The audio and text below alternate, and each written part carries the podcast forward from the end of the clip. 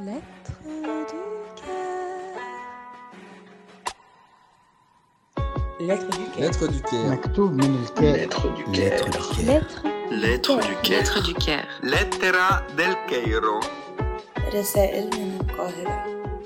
Lettre du Lettre Caire. du Caire. Letters from Cairo. C'est une amie, Lettre du euh, Caire. elle veut faire un Lettre du podcast Caire. et ça va s'appeler Lettre, Lettre du Caire. du Je pense que c'est une super Lettre bonne du idée. En Caire. fait, elle habite au Caire, en Égypte, Lettre et euh, du bla Caire. bla bla.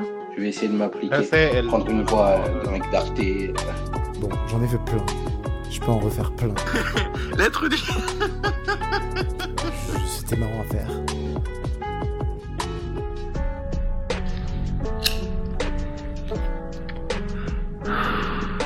Lettre du Caire.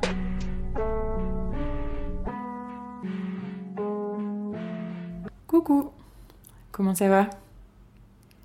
Ici, l'arrivée continue et se prolonge. La fatigue est toujours là, mais le dynamisme reprend le dessus petit à petit.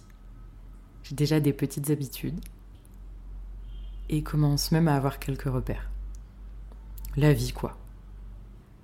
J'ai envie de vous parler de familiarité. Pas la familiarité à consonance négative qu'on nous reprochait au collège quand on écrivait bouquin au lieu de livres dans une rédaction. La familiarité au sens de ce sentiment qui nous fait nous sentir chez nous, à l'aise, en confiance.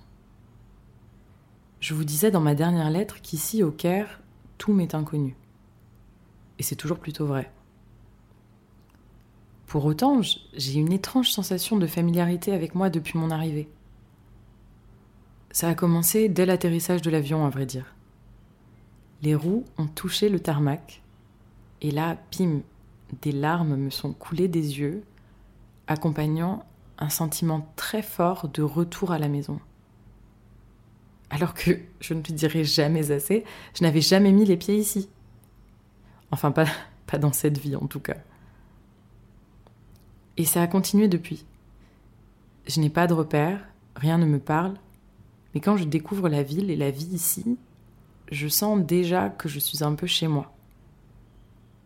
Je vois déjà ce qui va me réconforter, ce à quoi je vais me raccrocher, ce qui pourrait être source d'agacement, comme si j'avais de vieux souvenirs de la vie ici.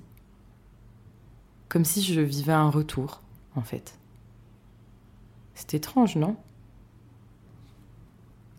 Bon, certains instants que je décrirais comme familiers le sont parce qu'ils me rappellent des choses vécues ailleurs. Au Laos, aux États-Unis, en France aussi. On a toujours des petites habitudes qui reviennent d'une expatriation à l'autre, je trouve. Et on a tendance, enfin, j'ai tendance à me reconstituer des habitudes similaires à ma vie en France partout où je vais. Ce sont comme des petites touches dans mon quotidien qui me disent que ce qui a eu lieu avant a bien existé et est toujours une réalité quelque part. Que je n'ai pas tout laissé derrière. Je parlais de cette familiarité avec mon amie R, une égyptienne rencontrée dans l'avion en arrivant. Il faut vraiment que je vous raconte cette histoire. Et elle me disait, en anglais dans le texte, que même si elle était née ici, elle n'arrivait pas à ressentir cette familiarité avec la ville. Et moi, j'étais là, à peine débarquée, à lui dire que je me sentais déjà un peu chez moi. C'était très marrant. Il y a certainement là une histoire de capacité d'adaptation, vous me direz. Mais enfin, vraiment, je n'en démords pas, c'est familier. Alors que R, elle, ne semble pas réussir à faire de cette ville sa ville, son cocon, bien qu'elle soit née ici. L'écho entre nos deux expériences est fascinant. Parfois, elle me regarde et elle me dit qu'elle retrouve dans mon attitude ce qu'elle voyait chez les Français pendant son séjour en France. on croit à notre singularité, mais in fine, on n'est vraiment que ce qu'on nous a appris.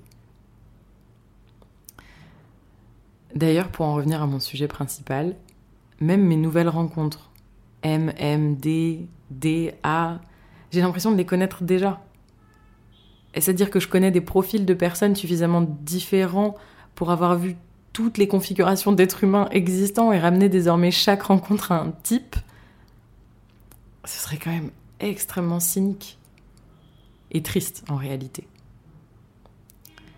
Mais il me rappelle des gens croisés, des amitiés, des rencontres. Et tout correspond. Le puzzle est parfait, rien ne dépasse, aucune pièce ne manque.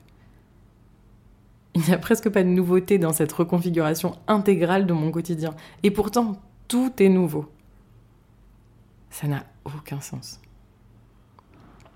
Et puis même eux oublient constamment que je ne suis là que depuis quelques semaines. C'est marrant quand même. Au fond, je me dis simplement que je suis exactement là où je dois être en ce moment. C'est à ça que ça doit ressembler. Pour la suite, on verra. Je vais me faire un jus de citron. je vous écris bientôt, promis. Et vous embrasse. Laura. Lettre du cœur, un podcast proposé par Laura, illustré par ZZ, et pour la musique, un grand merci à Andro et Monga. À bientôt!